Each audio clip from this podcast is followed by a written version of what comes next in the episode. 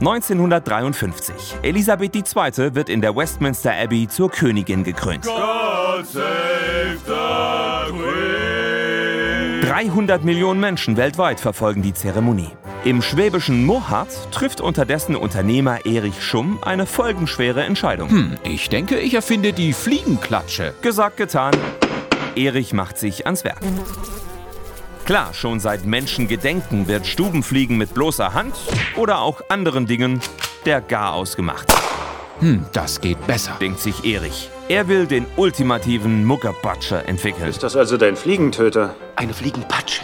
Und die funktioniert sogar ziemlich gut, danke. Biegsam beim Auftreffen muss die Fliegenklatsche sein, mit engmaschiger, aber luftdurchlässiger Trefferfläche. Erich beginnt zu tüfteln und 1953 präsentiert er die bis heute gebräuchlichste Form der Fliegenklatsche.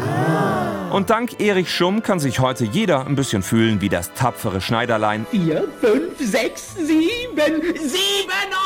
einen Streich. Ach, was bin ich doch für ein Held. oder einfach nur seine männliche Lust am Jagen ausleben. Ja, Platzbumm, da hat's jemanden erwischt. Jo. Und wieder einmal hat ein Baden-Württemberger die Welt ein bisschen besser gemacht.